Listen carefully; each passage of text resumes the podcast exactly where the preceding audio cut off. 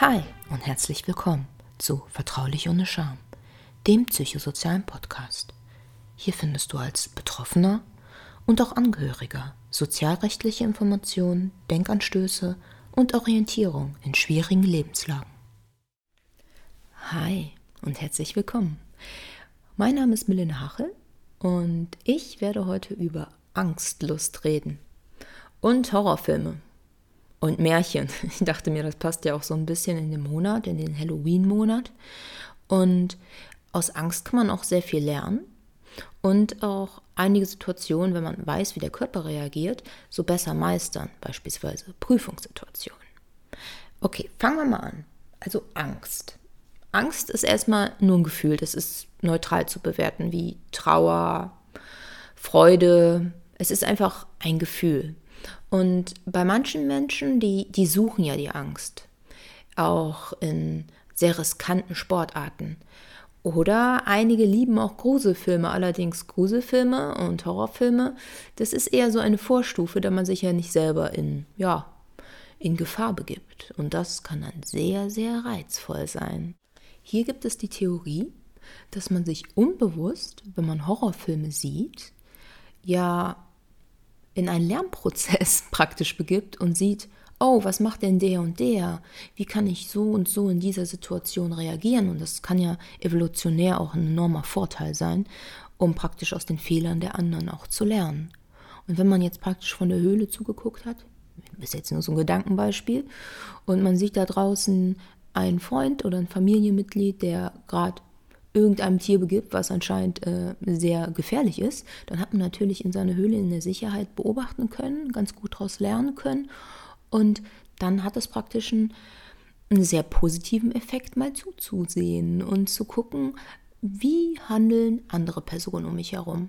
Die Horrorfilme von früher waren ja eher so die Märchen und da ich ja in Vorbereitung auf diese Serie hier ein bisschen ähm, geguckt habe, wow, angstlos, wie sieht das denn aus, wie war das denn vorher? Und dann wurde mir erst als erwachsene Person bewusst, wie brutal Märchen sind und um was es da geht. Also zum Teil sind die ja brutaler als Horrorfilme. Beispielsweise ähm, Hänsel und Gretel, da geht es um Kannibalismus.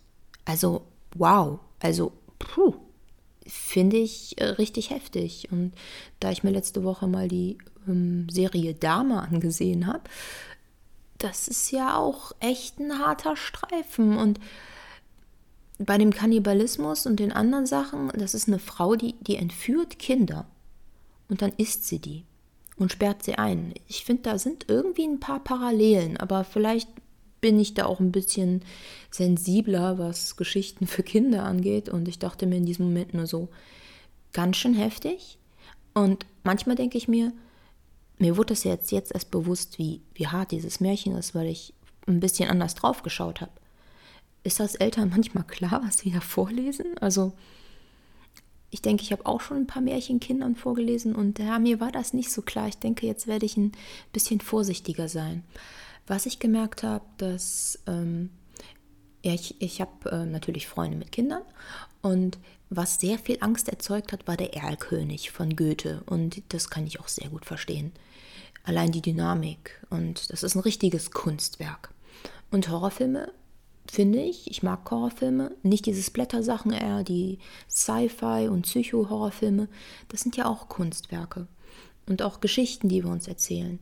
Und die weitergegeben werden. Das heißt, nicht nur jetzt mögen Leute Horrorfilme oder gruselige Geschichten und indirekt versuchen sie vielleicht aus diesen Situationen zu lernen und zu sagen, nein, geh da nicht alleine raus, nein, mach es nicht. Und die Leute tun es immer wieder, oh mein Gott, und dann sterben sie. Und sowas ist ja bei Märchen ähnlich. Wirklich sehr ähnlich. Ähm, auch jetzt zum Beispiel diese ganzen Stiefmütter, die ganzen Königinnen, die die Kinder ermorden wollen, es ist ja auch wahnsinnig mit Schneewittchen. Also wenn man so auf die Märchen sieht, da gibt es echt einige harte Sachen. Wahrscheinlich habe ich die härtesten Märchen noch gar nicht gelesen und Sie wissen das viel, viel besser. Man hat ein Erklärungsmodell, was Angst betrifft, denn Angst ist ja einfach nur so ein Gefühl. Früher sind wir entweder weggelaufen, ange haben sind, sind dann in den Angriff übergegangen oder sind erstarrt. Und ja, dann kommt es natürlich darauf an, wie werte ich dieses Gefühl. Und ähm, auch, was für Hormone werden ausgestrahlt. Denn beispielsweise, wenn jemand sehr, sehr ängstlich ist und Situationen eher umgeht, dann ähm, wird Cortisol, also ein Stresshormon, ausgesendet. Und das kann echt dazu führen, dass nichts mehr groß funktioniert, dass die Angst total dysfunktional wird, beispielsweise bei einem Vortrag in der Universität. Viele haben ja auch einen Blackout und da sind sie so panisch, dass sie einfach erstarren. Allerdings, man kann so die ganze Hormonsache ein bisschen für sich nutzen, indem man ein bisschen nach außen guckt und sieht, oh, ich bin hier sicher, oh, ich kann den Vortrag halten, ja, ich habe mich gut vorbereitet, vielleicht noch einen Glücksbringer mitbringen. Viele Leute, die beruhigt ja einen Glücksbringer und sie übertragen praktisch so ein kleines Sicherheitsgefühl in diesen Glücksbringer. Denn wenn man einen Blackout hat, das ist jetzt nicht die Angst vor dem Säbelzahntiger da jetzt ähm, zerfetzt zu werden, sondern es ist dann eher eine soziale Angst und es gibt in der heutigen Gesellschaft auch mehr soziale Ängste, nämlich von der Gruppe ausgeschlossen zu werden und das ergibt ja auch Sinn. Denn wenn man früher von einer Gruppe ausgeschlossen wurde, dann hat es manchmal den sicheren Tod bedeutet.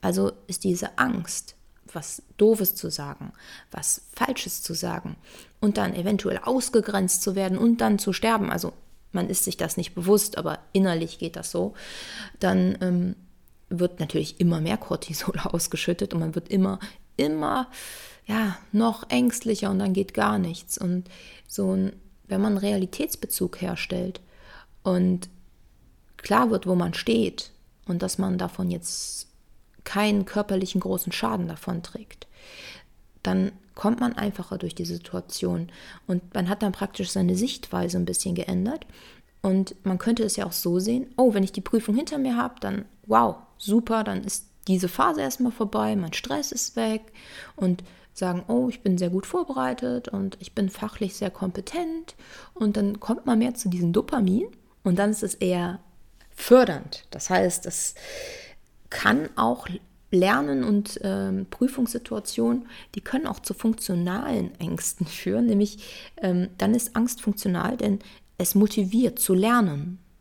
Also, und es, es motiviert, ähm, durch diese Angst zu gehen. Denn sind wir mal ganz ehrlich, Mut ist ja nicht wirklich Abwesenheit von Angst, sondern die richtig mutigen Menschen, die gehen durch ihre Angst. Sie gehen trotzdem Risiken ein, sie gehen da durch und dann ist ein Mensch auch richtig mutig, denn jeder hat vor irgendetwas Angst. Aber man kann seinen Angst, Ängsten natürlich auch als erwachsener Mensch begegnen. Wenn man jedoch immer nur mehr nach dem Bedürfnis der Sicherheit geht, also extrem nach dem Bedürfnis der Sicherheit, dann bleibt man in seiner Komfortzone. Und oft kann dann auch ein Vermeidungsverhalten entstehen. Und dann kann man nicht wirklich wachsen. Es ist praktisch die Sicherheit sicher, aber man muss gucken, in welchem Ausmaße. Und wenn mehr Cortisol ausgelöst wird, dann ähm, ja, dann ist man halt leider in dieser Situation, dass man immer mehr vermeidet. Während wenn man mehr zum Dopamin neigt, dann, dann kann man wachsen, dann kann man sich entwickeln. Das ist ja auch wichtig für ein Kind, dass es seine Ängste überwindet und sich abnabelt. Und das ist dann halt enorm wichtig. Also, wenn man das jetzt genau betrachtet, dann gibt es eigentlich auch keine Adrenalin-Junkies, Besser gesagt, in diesem Moment ist es das Adrenalin. Aber in Wirklichkeit sind sie vom Dopamin abhängig.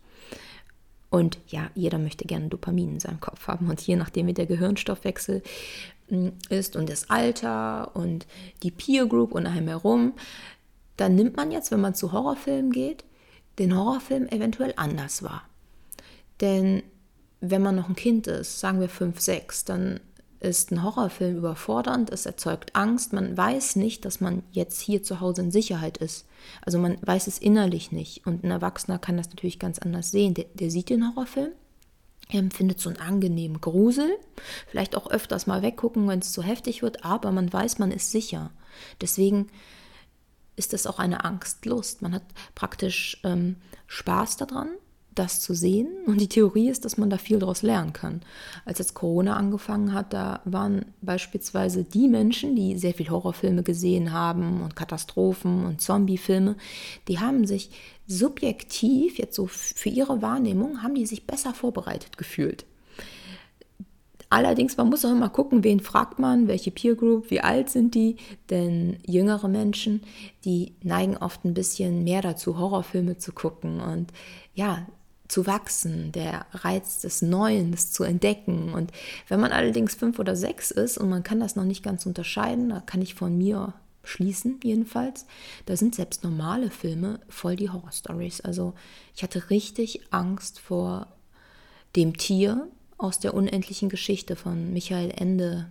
Also der Film war richtig, ich war überfordert. Als dann eine Szene war, wo das Tier praktisch dem ähm, der Hauptfigur entgegengestellt ist und sie sich unterhalten und wow, also ganz ehrlich, ich glaube, ich kriege immer noch eine Grusel, so eine kleine Gruselattacke dabei, während ich jetzt natürlich sehe, dass das eine Puppe ist. Und aber früher konnte ich das noch nicht ganz unterscheiden. Und das hat dazu geführt, dass ich wirklich sehr lange Angst vor Wölfen hatte, aber so richtig Angst. Natürlich, wenn man jetzt noch ähm, Rotkäppchen dazu kennt als Kind und einem wird ein Märchen vorgelesen mit einem Wolf, der die Oma zerfetzt und dich dann fressen will, da hatte ich auch Angst. Ich denke, man muss auch ein bisschen sensibler drauf gucken, was zeige ich dem Kind, was nicht. Wobei die unendliche Geschichte ist ein Kinderfilm, sind wir mal ehrlich. Allerdings, was dann sehr erzeugend, äh, angsterzeugend war, war früher, ähm, als man noch einen Fernseher hatte, da liefen ja Trailer. Und ich weiß noch, dass ich diesen S-Trailer gesehen habe und richtig Angst bekommen habe. Ich habe immer noch ein, ich habe kein gutes Gefühl, wenn ich Clowns sehe. Vielleicht ist das so ein kleiner Schaden. Oder Chucky, Mörderpuppe. Ähm, das hat dazu geführt, ich hatte früher nur Kuscheltiere. Ich wollte keine Puppe haben. Da war ich, glaube ich, auch fünf oder so, also ganz jung. Und ich habe richtig Angst vor Puppen gehabt. Und immer, wenn mir irgendjemand eine Puppe geschenkt hat, und als Mädchen kriegt man ja Puppen geschenkt, ähm, ah, ich glaube, ich habe ein, zwei Mal geheult mit sechs, weil ich so Angst vor dieser Puppe hatte. Und da haben Verwandte mir auch noch eine Clownpuppe geschenkt. Und sie war so gruselig. Und dann stand sie im Zimmer und ich dachte die ganze Zeit, jetzt springt die auf. Die springt auf. Sie wird mich angreifen. Ich, also, ich habe mich wirklich unter meiner Bettdecke versteckt und hatte wirklich richtig Angst. Und das ist natürlich subjektiv das Alter. Ist ja nicht, dass ich Shaki die Mörderpuppe unbewusst gesehen hätte und gedacht hätte, wow, wenn eine Mörderpuppe hinter mir her ist, was kann ich tun? Das, das oder das. Also ich weiß, Horrorfilme sind nicht immer sehr realitätsbezogen. Allerdings, wenn man da so eine Clownpuppe im Zimmer hat, dann fühlt sich die Angst dann wirklich sehr, sehr groß an und oh, gruselig. Richtig, richtig gruselig. Also, man sieht Horrorfilme anscheinend, um sich vorzubereiten. Das heißt, wenn Sie im Kino sind und Sie sehen sich einen Horrorfilm an und man sieht diese Situation, man, der, der, mein Gehirn möchte lernen und es wird mehr Dopamin ausgestrahlt statt Cortisol. Und dann ist es ein richtig angenehmes Gruselempfinden. Man kann allerdings aus Horrorfilmen ein bisschen was lernen, finde ich. Denn wenn ich jetzt zu Hause sitze und mir den Horrorfilm ansehe, dann habe ich ja eine Realitätswahrnehmung, ja, mir kann nichts passieren. Und wenn man das auch in andere Lebenssituationen überträgt, zum Beispiel in solche Prüfungssituationen, dass man sich sagt, okay, ich kann hier zwar durchfallen, aber ich habe noch zwei Versuche und dadurch kann ich entspannter in die Prüfung gehen. Oder, ah, den Prüfer, bla bla bla, den kenne ich und ich bin sicher in meinem Lernen. Praktisch, dass man sich eine sichere Position schafft und daraus dann agiert und die Angst ein bisschen anders wahrnimmt. Das, das kann man ein bisschen üben. Natürlich kann es immer wieder passieren, dass man trotzdem einen Blackout hat, aber oft steigert sich das ja ein bisschen und die Angst wird immer mehr und wenn man vorher das so ein bisschen ja abdämpfen kann, dann kann einem das auch ein bisschen helfen. Was ist denn eigentlich Ihr gruseligster Horrorfilm? Also ich muss zugeben, dass der letzte S-Film, also der erste Teil, nicht der zweite, der war auch wow, wow, also ich musste wirklich mehrfach weggucken. Ich weiß nicht, ob ich mir ein zweites Mal ansehe, aber jetzt kommt diese Angstlust. Ich habe trotzdem den zweiten Teil gesehen. Also ich will mir den ersten Teil wahrscheinlich nicht zweimal ansehen, weil der war wow. Aber im zweiten Teil, den habe ich mir angesehen. Und warum? Ja, weil ich diese Angstlust habe. Anscheinend habe ich trotzdem mir wahrscheinlich unbewusst klar gemacht, dass ich da jetzt durch meine Angst gehen kann, dass ich was lernen kann. Und irgendwie hat sich das dann wieder gut angefühlt. So viel zum Thema Horrorfilme. Ich hoffe, Sie fanden die Serie hier ein bisschen interessant und ich werde nächste Woche etwas zu Psychopathen aufnehmen und auch einen kleinen Test integrieren. Ich würde mich freuen, wenn Sie wieder einschalten und ich wünsche Ihnen alles Gute. Bye.